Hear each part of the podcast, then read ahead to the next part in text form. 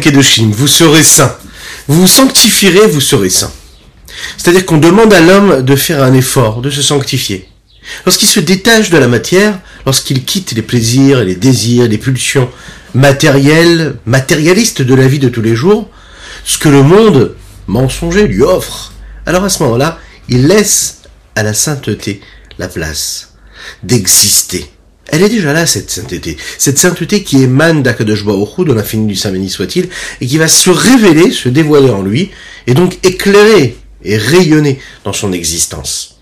Oui, quand on fait cet effort-là de détachement, de recul de la matérialité, du matérialisme, de tout ce que ce monde-là nous offre, eh bien la sainteté s'impose automatiquement et donc nous sommes déjà saints en réalité. Bonjour à toutes et à tous, je suis infiniment heureux de vous retrouver en cette magnifique matinée que Dieu nous offre sur la terre. Merci Hachem pour tout ce que tu fais pour nous. J'espère que vous allez bien, je vous invite à partager, à liker et commenter cette publication afin que nous soyons encore et toujours plus à étudier cette sainte Torah et pourquoi pas faire profiter chacune et chacun de cette venue là de Machiar, de la reconstruction du troisième temple. On pense à toutes ces personnes, à tous ces Chayalim qui ont donné leur vie, à toutes ces personnes qui ont donné leur vie pour Eretz Israël depuis tellement de temps. Plus de 20 000, vous l'imaginez un petit peu. On pense à chacune de ces âmes-là. Et donc que cette étude-là, elle soit là aussi pour toutes ces personnes-là à qui on pense. Nous allons développer aujourd'hui notre 45e chapitre de Tanya, Baruch Hashem, grâce à Dieu. Et euh, aujourd'hui, nous étudions pour la Refoua Shelema d'Avram Nissim Ben Sultana, mais aussi la Refoua Shelema totale et complète de Sophia Badgermen, qu'Hachem lui envoie une guérison totale, véritable.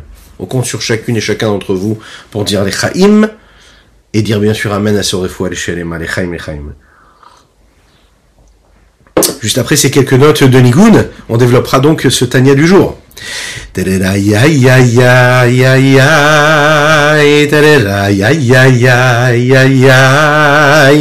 Ma ma ma ma ma ma ma ma ma ma ya ya ya ya ya.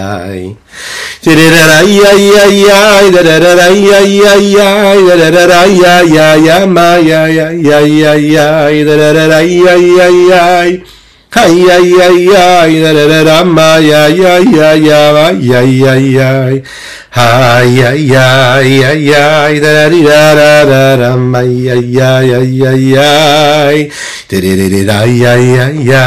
Ma, da, da, da, di, da, da, da, da, ya, ya, ya, ya, ya.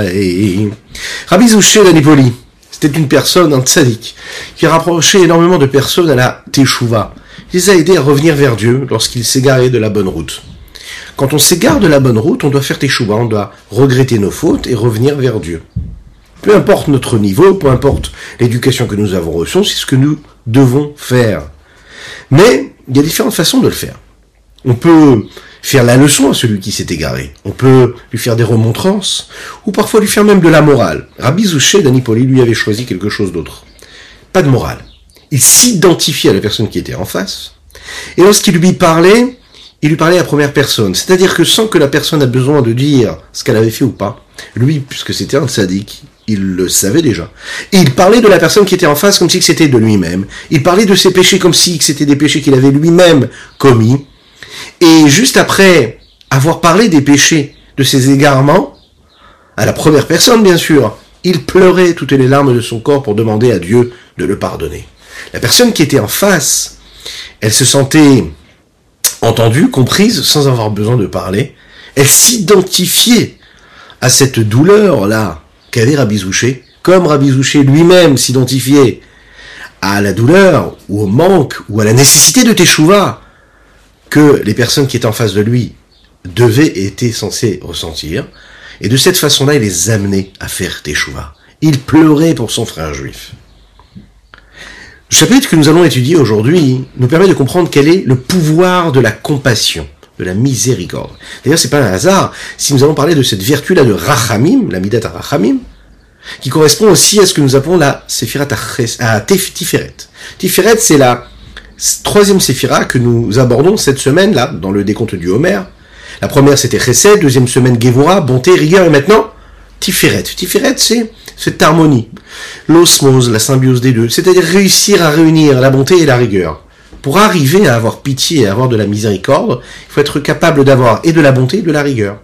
De la rigueur pour constater le manque que celui qui le ressent et qui fait appel à cette miséricorde, et de la euh, de la bonté aussi pour savoir qu'est-ce que je peux faire pour lui. Donc de la rigueur pour ressentir son manque et de la bonté pour pouvoir lui apporter quelque chose.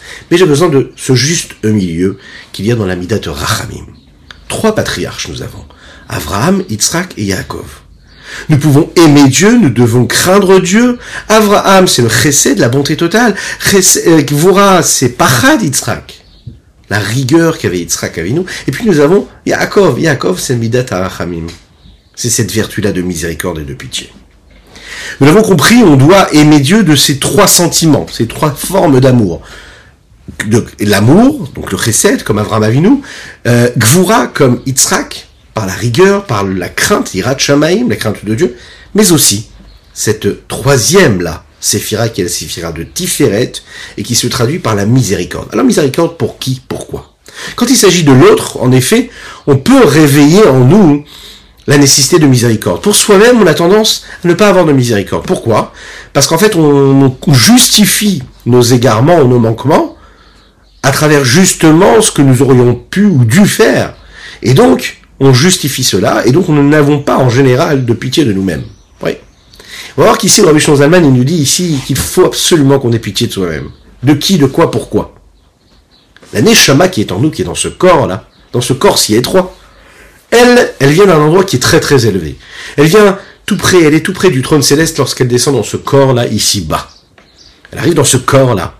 Et cette Neshama-là a une mission. Sa mission, c'est de vivre le plus possible cette divinité, cette connexion à Dieu ici bas dans ce monde-là matériel, dans ce corps matériel. Oui, mais dans ce corps, il n'y a pas que cette âme divine, il y a aussi cette âme animale. Et l'âme animale, elle va se joindre au corps pour justement attirer l'homme vers tous les plaisirs du monde, tout ce que le monde peut lui offrir. L'âme divine, elle, va devoir aussi se battre pour trouver une petite place. Ça va pas du tout être évident. Mais rappelons-nous, qu'est-ce qu'elle a vécu cette Neshama? Nous le disons tous les jours dans la Tefila. Elokai, mon Dieu, Neshama Shenatatabi, cette Neshama que tu as mis en moi, c'est-à-dire Chelek Elokam Imal Mamash, une parcelle divine que Dieu nous a inculquée et nous a insufflé cela lors de la création, Théoraï, elle est pure. Ataberata, une fois qu'elle a été créée, qu'elle vient du monde d'Atsilut, elle descend au monde de Bria. Ensuite, elle va dans le monde de Yetzira. Ensuite, elle va dans le monde de Asiya. Ataberata, Atayetzarta, Atanefartabi, c'est devenu mon corps. C'est devenu ce que je ressens. C'est devenu mon oxygène. Le problème, c'est que le corps et l'âme animale, nous l'avons dit, va être à la recherche de quelque chose qui est totalement contraire de ce que cette Neshama va rechercher. Le corps et l'âme animale sont centrés et sont, sont, intéressés par ce que le monde peut m'offrir à moi-même, alors que l'âme divine va chercher à savoir quel est l'intérêt de Dieu dans ce rapport qu'elle a avec la matière. Un homme qui s'habitue à vivre selon ce que le monde peut lui offrir, c'est-à-dire la vie matérielle, physique, grossière peut lui offrir, eh bien la seule chose qui va l'intéresser, c'est cette quête infinie du plaisir et du profit instantané et du profit physique et matériel.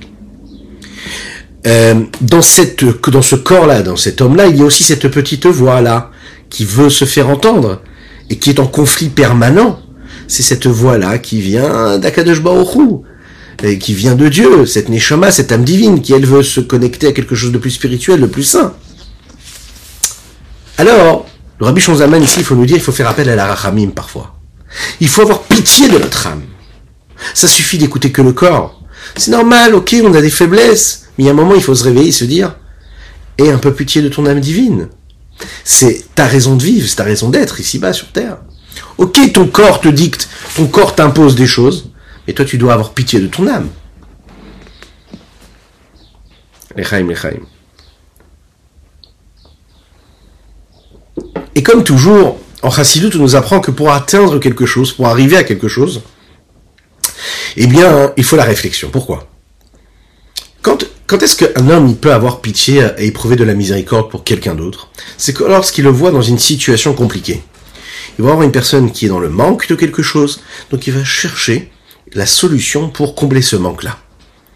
Prendre conscience qu'une personne est dans une situation compliquée, c'est déjà une forme de jugement et d'analyse qui est contraire en réalité à ce que l'on va faire juste après, mais qui en même temps va de pair avec ce que nous allons faire et ce qui va être créé par ce sentiment et de miséricorde. Pourquoi est-ce que j'ai pitié? Parce que je vois que l'autre manque de quelque chose.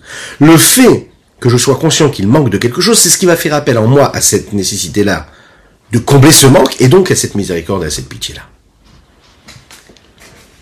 Pour pouvoir avoir pitié de notre âme, il faut réfléchir. Comme toujours, nous l'avons dit, pour aimer Dieu, il faut de la hitbonenut, de la réflexion.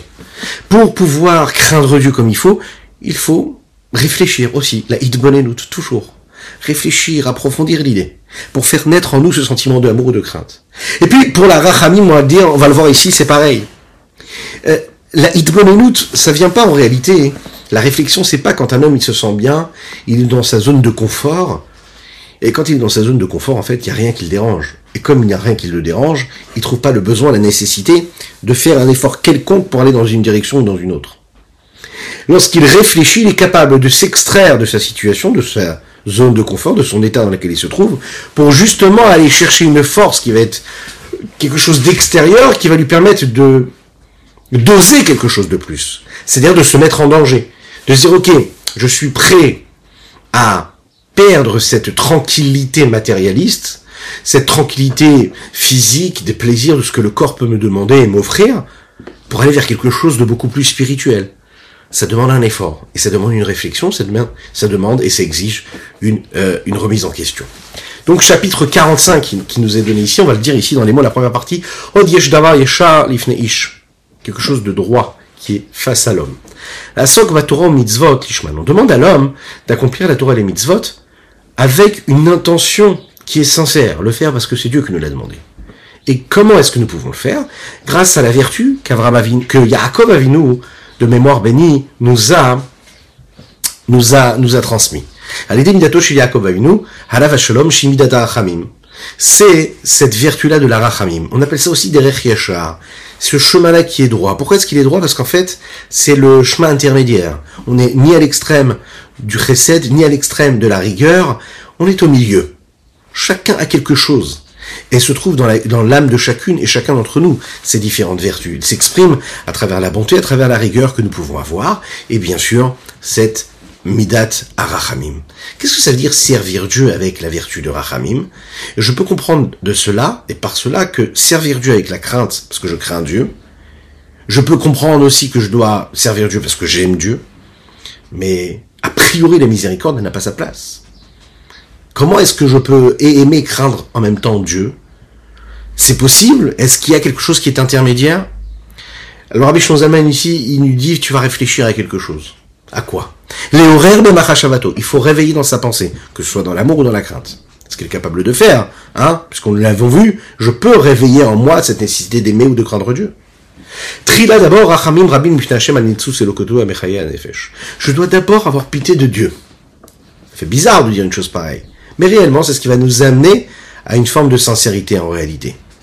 Je vais avoir pitié de Dieu. A priori, qui je suis moi pour avoir pitié de Dieu? Mais en fait, j'ai pitié de cette étincelle divine qui est en moi. Et lui, bien sûr, je peux avoir pitié de lui.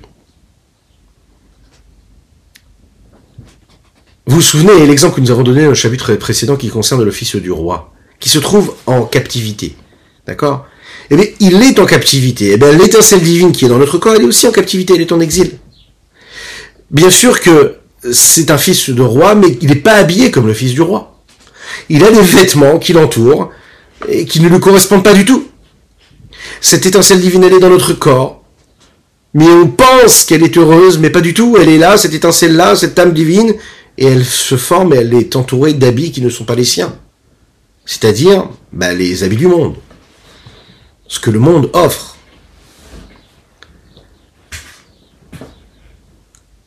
La seule chose qui intéresse l'âme divine, c'est de s'attacher à Hachem, c'est d'être dans la sainteté, la pureté, que ce soit en aimant Hachem ou que ce soit en craignant Dieu. Donc en fait, l'homme est attiré vers le bas. Comment? Par ce corps, par cet âme animal.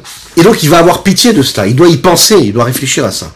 Et il doit faire tout le voyage et se dire à Yarad, il doit se rappeler que cette étincelle divine est venue de sa source première qui est la source de la vie de l'infini, qui remplit tous les mondes, qui fait vivre et qui permet à chaque élément d'exister, chaque petit élément d'exister de manière précise et particulière. Et Sovev Kolalmin, ce qui entoure les mondes, l'existence même. Et que tout et, et rien n'est considéré comme quelque chose devant Dieu.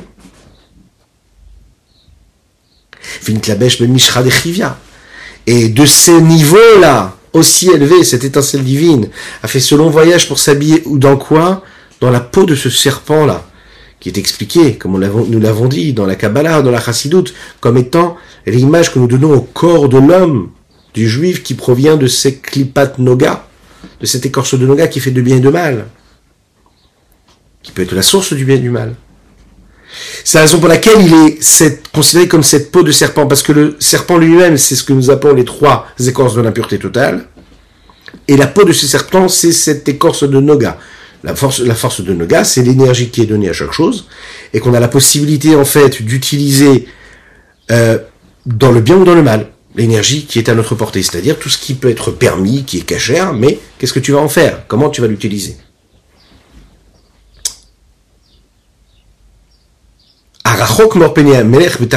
Qui on sait que cette étincelle divine qui fait vivre l'homme, il vient d'une source qui est très très très élevée, mais qui est qui descend très très très bas, très éloigné de sa source première. Qui a voilà parce que c'est que le monde dans lequel nous vivons, le monde grossier, est le plus bas de tous les mondes, et c'est en réalité un monde où il y a du mal. Plus que cela, où l'écorce du mal, le négatif, règne. C'est lui qui gouverne. Et c'est très difficile de vivre dans ce monde où le mal gouverne et dans lequel il faut réussir à s'extraire pour faire ressortir justement ce qu'il y a de plus beau, de plus sain. Ou bifrat, précisément, que ça veut dire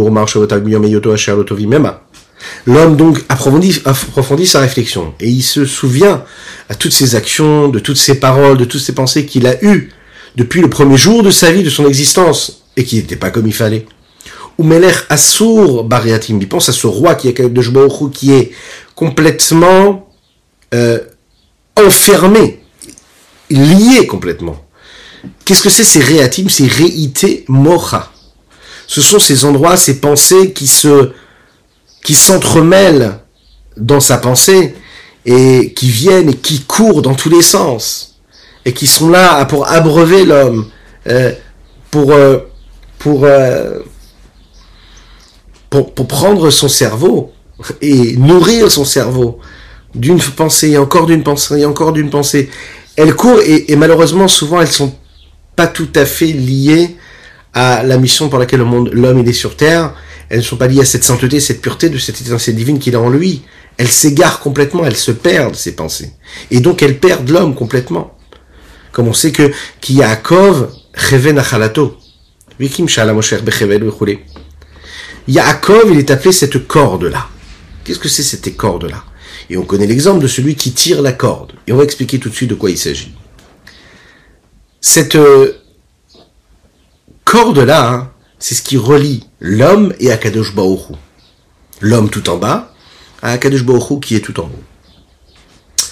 Il faut comprendre une chose, c'est quand un homme bouge, quand un homme agit, quand un homme pense, quand un homme fait quelque chose, à aucun moment il peut se détacher de sa source première. Donc il doit bien comprendre une chose, qu'il amène partout son extrémité haute. Quand en bas, toi, tu as une pensée qui est négative, eh bien tu dois bien comprendre une chose, que comme toi tu es relié à Dieu, tu es en train de prendre Dieu et tu l'amènes dans ta pensée négative.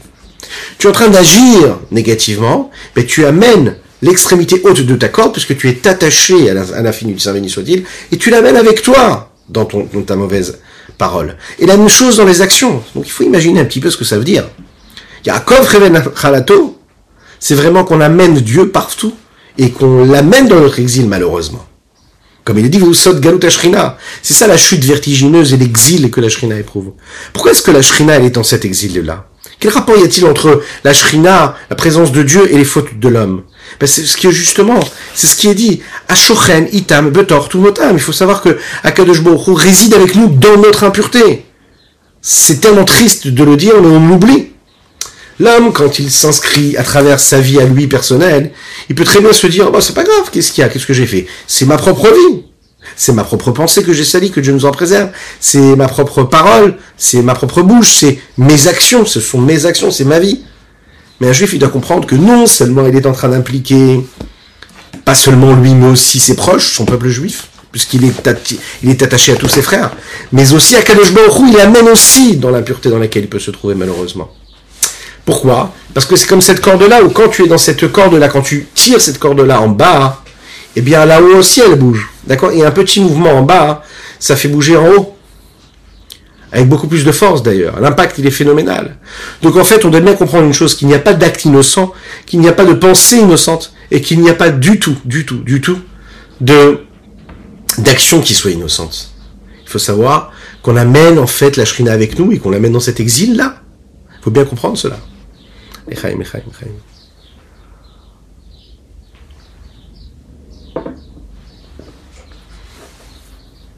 Ici, le Rabbi Shonzameh est en train de nous dire que nous avons deux choses ici. D'un côté, nous avons du mérite, et de l'autre côté, nous avons une responsabilité. D'un côté, j'ai un grand mérite. Pourquoi? Parce qu'un homme qui se trouve dans les limites de ce monde de la, de la, nature, d'accord? Et que il réussit à faire en sorte que rien ne l'empêche de s'attacher à Hachem. Donc il combat ce monde-là qui peut l'empêcher de faire ce que Dieu lui demande.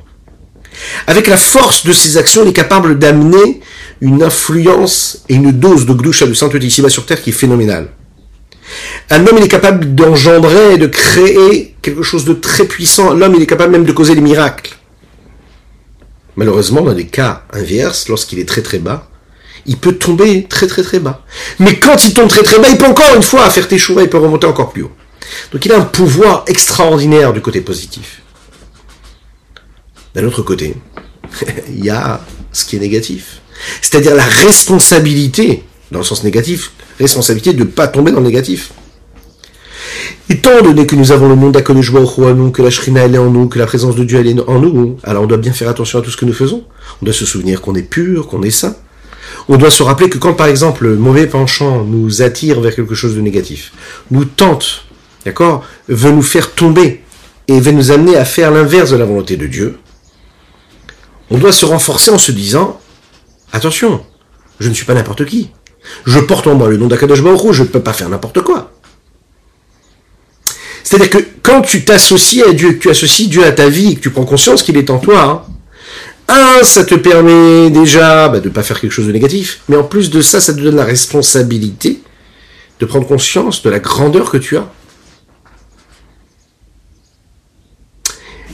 Et là, à ce moment-là, c'est ça le sentiment de miséricorde que l'on peut réveiller en nous. De se dire, ok, pour moi, c'est pas grave, même si pour moi j'ai trouvé des raisons pour lesquelles, Shalom, je me dis, c'est pas grave si je fais ça ou ça, ou bien j'ai des excuses, pas des excuses de tout, de plein de choses, pour faire une affaire. On a toujours des excuses, malheureusement, les Tsera, il en trouve. Mais dès l'instant où on pense à quelqu'un d'autre, dès l'instant où on se dit, attention, si je fais quelque chose de mal, ça peut avoir de l'influence sur Akadosh Baruch lui-même, alors là, peut-être on aura pitié et on va pas faire ce qui est négatif. C'est la raison pour laquelle Rabbi Shonzam ici, il dit, faut avoir pitié de notre âme divine. C'est la raison pour laquelle, quand tu as pitié, alors tu fais tes chouvas. Quels sont les trois éléments qui nous poussent à faire tes chouvas Un homme, il se réveille avec un amour pour Dieu. D'accord?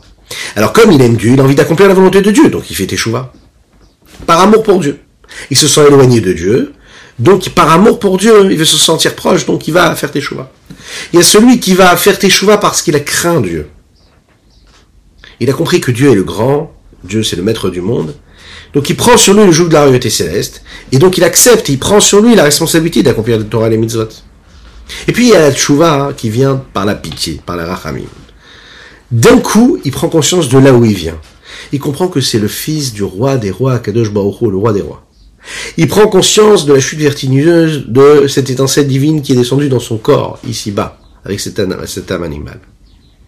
Ce souvenir-là l'entraîne et le pousse à revenir vers Dieu et d'accomplir ses mitzvot. quand on parle ici de faire tes choix, on ne parle pas d'une personne, par exemple, qui ne faisait rien dans la Torah des mitzvot. Hein. On parle même de quelqu'un qui accomplit la Torah des mitzvot tous les jours mais qui n'est pas encore ce grand sadique, qui est complètement détaché de toutes les contraintes du monde, et qui est conscient qu'il s'égare parfois de la bonne route, qu'il ne fait pas assez ce qu'il devait faire, donc il a pitié de la parcelle divine qui est en lui. Et c'est sur ceci qui est écrit Il reviendra vers Dieu et il aura pitié. Les Rabim Hashem Hashem Itanu. Réveillé de la miséricorde démultipliée et débordante que nous avons sur le nom de Dieu qui réside parmi nous, qui est directif comme il dit, à Shochanitam de Tortumotam. Celui qui réside avec vous dans votre impureté. Un homme prend avec lui partout son âme divine. Malheureusement, ou heureusement, en tout cas, l'âme divine, on ne peut pas la laisser au vestiaire. On peut pas se dire ce matin je me lève, je vais faire tout ce que j'ai à faire, mais je la laisse à la maison, et puis ce soir je la récupérerai. Bien, je vais à la synagogue, je fais ma prière, puis, puis je laisse mon âme divine dans ma pochette de talit et de téphiline, et puis je continue ma journée et je vais aller dans ce monde-là physique et matériel. Non, un homme ne peut pas vivre comme ça, c'est comme ça. Il le prend partout avec lui. C'est l'histoire d'un grand chaliar, chaliar du rabbi Yosef Yitzhak, que le rabbi avait, rabbi Yosef Yitzhak avait envoyé, qui a un jour eu envie d'aller étudier dans une université. On sait très bien que dans la dynastie Chabad, dans l'éducation Chabad, on ne fait pas faire d'études profanes aux enfants, aux jeunes, jusqu'à ce qu'ils soient en âge de se marier, qu'ils se marient, et qu'ils aient besoin d'une parnassa, et là en fonction, alors chacun y fera, il prendra la direction qu'il doit prendre. Mais pendant toutes les années de l'apprentissage, de l'éducation, on reste dans ce domaine-là de Kdusha, on n'étudie que du Kodesh, que de la sainteté, pas d'études profanes. Et donc à cette époque-là, ce chaliar qui est envoyé par le Ravi Rayat, Rabbi Yosef Yitzhak, il a envie d'aller à l'université pour étudier. Alors le Rabbi Yosef Yitzhak, euh, a quitté ce monde le temps de recevoir cette réponse-là, de, de répondre à cette question-là. Et c'est le rabbi de Lubavitch qui a reçu cette réponse-là. Cette question-là, pardon. C'est juste après que le rabbi Yosef Yitzhak ait quitté ce monde-là. Il lui a écrit comme ça, il lui a dit, tu sais, puisque toi tu es un cheliar du rabbi, tu dois comprendre une chose, puisque tu es l'émissaire du rabbi, donc partout où tu iras, tu prendras le rabbi avec toi. Il lui dit, mais est-ce que tu imagines, est-ce que tu imagines que le rabbi Yosef Yitzhak pourrait être avec toi sur les bancs de l'université? Est-ce que tu penses pas que tu as l'impression de le mettre en exil encore plus? Quand tu vas aller dans cette université, tu vas le prendre avec toi. Ça veut dire, tu veux vraiment, vraiment, vraiment, tu veux vraiment euh, être proche de Dieu. D'accord? Mais tu penses que pour ton évolution, il faut que tu fasses telle ou telle chose. La question que tu dois toujours te poser, te dire, est-ce que tu peux amener Dieu avec toi à ce moment-là? Est-ce que tu pourrais amener ton papa avec toi? Est-ce que tu pourrais amener ton maître, ton tzaddik, ton rabbi? Est-ce que tu l'imagines à côté de toi? Si tu ne l'imagines pas à côté de toi, alors ça veut dire que tu peux pas faire ce que tu es en train de faire. Ça demande beaucoup de remise en question, mais c'est aussi une question d'honnêteté, ça. Si on est capable d'accepter ça, hein, on est épargné de plein, plein, plein, plein de mauvaises, euh, mauvais égarements qu'on pourrait avoir dans notre vie, de la légèreté qui pourrait nous surprendre dans notre vie prendre conscience que l'étincelle divine est avec nous, ben, ça veut dire que je l'amène partout avec moi. Et si je suis conscient de ça, ben, je vais pas aller n'importe où, je vais pas dire n'importe quoi, je vais pas penser à n'importe quoi, je vais pas regarder n'importe quoi. Il faut vivre avec cette réalité-là. Ça rappelle une autre histoire. Un jour, il y a un chaliar du rabbi qui a demandé au rabbi, il a, posé une question au rabbi, il a demandé, voilà, j'ai euh, la possibilité d'aller dans un grand match de baseball, je crois, ou de basket, et comme vous savez, aux États-Unis, il y a ces clubs-là où les gens sont tous ensemble, et puis ils ont des bonnes places pour aller voir un bon match. Et puis, de cette façon-là, il crée comme ça des réseaux, et de cette façon-là, il s'est dit, je vais avoir un bon réseau qui me permettra d'avoir des bons donateurs. Et de cette façon-là, je pourrais encore faire mieux euh, dans tout ce que je fais pour diffuser la Torah et les mitzvot. Donc, il pose la question au rabbi, il lui demande, il lui dit, qu'est-ce que pense le rabbi? Est-ce que je peux aller à ce match de foot ou de baseball? Et le rabbi lui répond, il lui dit, puisque tu es le chaliard du rabbi, partout où tu vas, il faut que tu comprennes que tu prends le rabbi avec toi. Est-ce que tu penses que le rabbi pourrait être assis avec toi dans ce match de football, de baseball? La réponse, elle est là. Vous l'imaginez bien, ce chaliard n'est pas allé à ce match de football. Parce qu'il faut connaître sa place. Partout où on va, on emmène avec nous notre âme divine.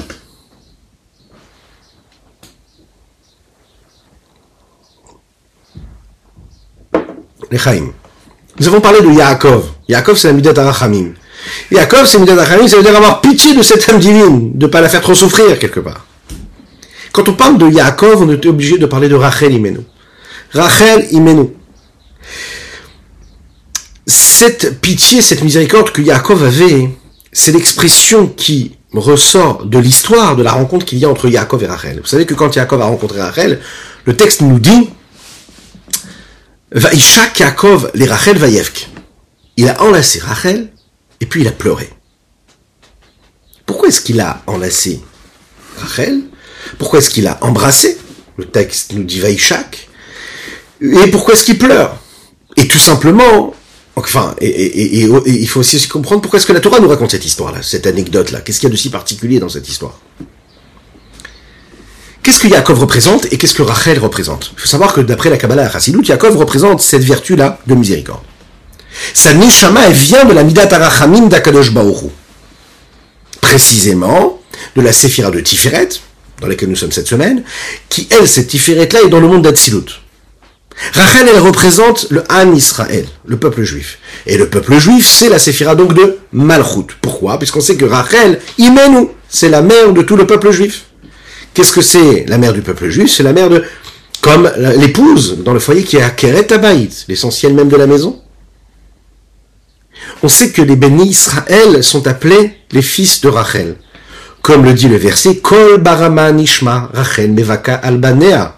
On le dit que jusqu'à maintenant, Rachel Imenu, qui est enterré en Eretz Israël à Yerushalayim, eh bien, derrière Bethlehem, hein, elle, euh, elle pleure jusqu'à maintenant pour ses enfants. Elle pleure pour tout ce qu'ils subissent. La rencontre qui est entre Yaakov et Rachel, elle cache quelque chose de beaucoup plus profond. Elle cache en fait la rencontre qui est entre la vertu de Rachamim, de miséricorde, qui est représentée par Yaakov, et les Neshamot et ah, les, les, âmes du peuple juif, qui sont représentées par Rachel. Yaakov va monter, va, va monter ce peuple-là, va faire naître ce peuple-là. Et il voit directement que le peuple juif va subir une chute phénoménale. Il voit déjà en fait que le peuple juif qui va être son peuple, que Dieu lui demande de créer, de façonner, de faire grandir, de faire naître, il voit déjà qu'il va tomber en exil d'Égypte, il, voit qu'il va tomber dans l'exil babylonien, et jusqu'à notre exil dans lequel nous nous trouvons Bezrat Hashem pour quelques instants encore, puisque la délivrance arrivera. Toutes ces exils-là, elles ne sont que le passage physique d'un endroit à un autre endroit, des transferts, on se retrouve éparpillé dans toutes les nations du monde, d'un endroit à un autre. Mais on sait très bien que tout ça, le but essentiel de tout ça, c'est d'arriver à la venue de Mashiach, la reconstruction, là, Kibbutz Galuyot, on va tous se retrouver tous ensemble. La descente de cette Neshama, là, ici-bas sur terre, c'est ce qui est représenté ici par cette histoire du peuple juif, qui va venir d'un endroit qui est très élevé, qui va se retrouver, en fait, parmi toutes les nations, parmi euh, le mélange, l'assimilation le fait qu'on soit dans toutes ces nations du monde, dans toutes les parties du monde, et qu'on puisse malheureusement se perdre, et qu'on soit perdu aussi parfois dans cette impureté. Quand Yaakov y voit Rachel, il se dit voilà donc, la vertu de Rachamim qui rencontre Rachel, qui représente le peuple juif, qui ce peuple juif-là, c'est ses âmes juives, qui eux vont se retrouver comment? Dans les 49 niveaux d'impureté de l'Égypte, et ensuite, dans l'impureté totale qu'il va y avoir à Babel, la destruction du premier et du second temple, il voit tout ça, Yaakov. Comment est-ce qu'un père ne peut pas pleurer quand il voit la détresse dans laquelle ses enfants vont tomber, que Dieu nous en préserve Donc il pleure, c'est normal qu'il pleure parce qu'il est face à la réalité. Alors on ne parle pas ici d'un pleur pour un pleur. En fait, ce pleur-là, il est là pour réveiller la miséricorde qui est en lui c'est de la miséricorde qui va amener à porter un changement. C'est-à-dire réparer la situation dans laquelle on va se trouver pour revenir à notre état initial, à la source première. Yaakov révèle la miséricorde qu'il a pour Dieu, chez Dieu, pour le Israël, pour le peuple juif, qu'il les délivre de cet exil, qu'il les fasse monter de cette chute-là. Il rappelle, en fait, à chacune et chacun d'entre nous, que notre zone de confort, là, le fait d'être en exil, c'est pas normal. C'est pas notre milieu naturel. Notre milieu naturel, c'est d'être en Eretz Israël, d'être euh, à Yerushalayim, d'avoir le Beth de pouvoir apporter les corbanotes, de vivre sereinement, dans la plénitude, l'abondance matérielle et spirituelle, la connexion à Akadosh Baruch à Dieu, à l'infini du Saint béni soit-il, dans la pureté et la sainteté. Le milieu naturel de l'être humain, c'est d'être dans un monde de paix, de sérénité. Tranquille. Voir la grandeur de Dieu. Yaakov a vu nous pleure pour ça. Prenez conscience de là où vous êtes. C'est pas ça votre milieu naturel. Et bien sûr que ce pleur-là de, de Yaakov Avinu a servi. Ces textes nous disent qu'après l'exil de Mitzrayim, il y a eu la délivrance de Mitzrayim. Et quand nous avons été libérés, nous avons reçu quoi? La Torah que nous n'avions pas avant. De cette façon-là, que Baruch nous a donné, à travers la Torah, la possibilité à chacune et chacun d'entre nous, ce qu'il n'avait pas avant le peuple juif quand ils étaient en Égypte, de faire ce travail-là, de sortir de cet exil tous les moments, à tout, à tout moment, à chaque instant de notre vie. Parce que grâce à la Torah, on peut s'extraire de ce monde-là qui nous isole et de se connecter à cette force de sainteté-là. C'est d'ailleurs ce qui va amener à la construction du premier temple et du deuxième temple. Yaakov représente donc cette vertu de Rachamim, qui est du monde de Hatzilut, et puis Rachel, elle représente Knesset Israël, le peuple juif. Donc en fait, ce baiser qu'il y a entre Yaakov et Rachel, ça représente quoi? L'attachement et le lien, l'union, l'unicité totale qui va se créer entre le juif et Hachem. Comment? Grâce à quoi? Nous l'avons vu dernièrement, grâce à la Torah et au mitzvot. À chaque fois que je vais étudier la Torah, que je vais accompagner au mitzvot, ben je suis en train de matérialiser ce rapprochement. La Chassidoute nous explique qu'il y a deux façons de se rapprocher. Il y a, quand on embrasse une personne qui représente un lien qui est profond et qui est intérieur, il y a l'enlacement, le fait d'enlacer quelqu'un de manière extérieure. Et là, quand on enlace, on enlace de l'extérieur. C'est beaucoup plus superficiel l'extérieur. Mais qu'est-ce que cela veut dire? Chaque juif a la possibilité de s'attacher à Hachem, que ce soit en enlaçant Dieu, ou que ce soit en embrassant Dieu. On va comprendre ce que ça veut dire. Lorsqu'un homme étudie la Torah, de cette façon-là, il est en train d'étudier avec sa sagesse, sa capacité de réflexion, de discernement. La sagesse, elle permet en fait à l'homme d'aller chercher ce qu'il a de plus profond en lui, de plus distingué, de plus raffiné. Et quand il utilise cette sagesse pour étudier un, sujet de Torah, il est en train d'étudier la sagesse de Dieu. Donc la sagesse de Dieu et sa sagesse à deux s'unissent complètement et ils deviennent quelque chose qui est très profond et intérieur. C'est ce baiser-là intérieur qui représente cette union véritable. Et puis il y a ce que nous appelons le chibouk, quand on enlace de l'extérieur. Là, ça va être différent. C'est quand, par exemple, on va accomplir une mitzvah. La sainteté divine qu'il y a dans la mitzvah que je suis en train d'accomplir entoure la mitzvah, puisque les 248 mitzvot sont, appelés comment? Evare Amelech, les membres du roi. Et lorsque j'accomplis une mitzvah, eh bien la mitzvah, elle m'entoure, elle m'enlace véritablement de manière extérieure. On va comprendre ici, dans la suite de ce chapitre-là, que les mitzvot, elles se séparent et elles sont différenciées en trois parties. Il y a les mitzvot qui sont concernés par cette vertu-là de bonté, de chesed, celles qui sont représentées par la vertu de, de gevura, de rigueur, et celles qui sont représentées par quoi? Par la midat arachamim. Visuellement, le chesed, c'est le bras droit, la gvura, c'est le bras gauche, et il y a les mitzvot qui sont arachamim qui, eux, font partie du corps. Quand on accomplit la mitzvah, en réalité, on mérite d'être enlacé de manière complète et totale par Akadosh Baruch.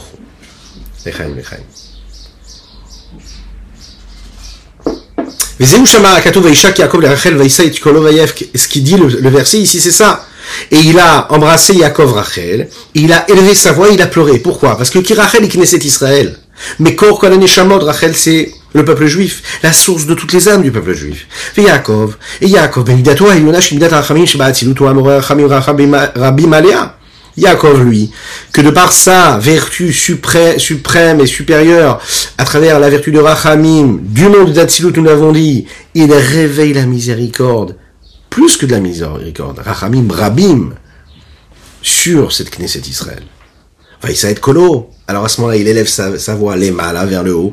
Ça veut dire quoi vers le haut Il va chercher de la miséricorde qui est tout en haut, dans la source même de la miséricorde. Et comme il dit ici, Hanikra Avarachamim qui est appelé quoi? Dieu qui se révèle à travers ce Dieu qui est le Père de la miséricorde.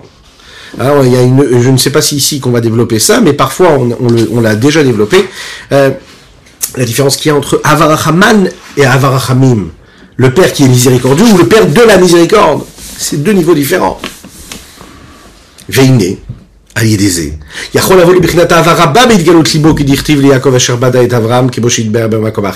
Grâce à cela, l'homme, va réussir en fait à arriver et à faire naître en lui un amour qui est grandissant, qui est développant, qui est très très grand, qui va lui permettre de euh, réveiller quelque chose de très très profond de cet amour pour Hachem. Qu'est-ce que c'est Vayevk? Il a pleuré. Quand il pleure, il pleure les horaires Misham Rachamim Rabim Malkol Aneshamot. Il va pleurer pour amener et pour attirer de, la miséricorde, mais débordante, pour toutes les âmes du peuple juif. Vers c'est d'Israël, la source même du peuple juif, la Halotan Migalotan, pour les faire monter de cet exil-là, et pour les unir dans cette unicité, dans son union suprême, qui est la lumière de l'infini du Saint béni soit-il. Biprinat Meshikin, à ce niveau-là, qui peut être représenté par le baiser. Qu'est-ce que ça veut dire? Ça veut dire le lien et le contact qu'il peut y avoir entre le souffle, cet entremêlement des souffles qu'il y a, qui comme le dit dans les Shirachirim, un véritable baiser qui est l'expression même de ce qui est de plus profond entre deux êtres. Adam Lorsqu'un homme, par exemple, à travers le souffle de sa bouche, il prononce des mots, il prononce des lettres, qui, elles, expriment une idée de la Torah, il est en train d'utiliser son souffle. Son souffle, c'est le souffle d'Akadosh Baruch Donc il y a un entremêlement des souffles de Dieu et de l'homme, quand il dit les mots de Torah, quand il dit la halacha. Lorsqu'il pense à une idée de Torah, il est en train d'entremêler ça, euh, euh, sa pensée à la pensée d'Hachem ou Maasé, quand il fait une action, il entremêle son action à l'action d'Hachem, chez Maasé à mitzvot, c'est l'action des mitzvot, Prat et particulièrement et précisément quand il fait une mitzvah qui concerne le chesed comme la tzedaka, des chesed royimina, le chesed c'est du côté droit. Vous prenez chibuk mamash, c'est réellement ce qu'on appelle enlacé, puisqu'il y a tous les niveaux qui sont à ce moment-là, quand on fait la mitzvah, mis à contribution, comme il est dit, et par ma droite tu m'enlaceras. C'est Torah Bediou Ayun. En Nishikin Mamash. Comme il a dit juste avant. Il revient sur ce qu'il a dit avant. Par contre, quand on étudie la Torah et qu'on dit les mots de Torah et qu'on comprend quelque chose et qu'on approfondit une idée de Torah, alors ça c'est véritablement ce Neshikin là, ce, cet entremêlement de ce qu'il y a de plus profond en réalité. Et grâce à ça, quand on réussit à travailler sur ces différents niveaux-là, alors à ce moment-là,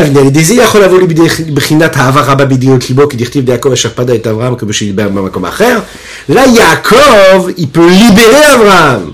Comment Yaakov il libère Abraham Parce que quand tu réussis à travailler de cette façon-là, et aimer Dieu de cette façon-là, parce que tu as eu fait appel à cette Midat Arachamim, alors tu peux aller chercher quelque chose qui est beaucoup plus élevé, mais qui n'était pas libéré comme il aurait été, et qu'il aurait dû être euh, euh, libéré.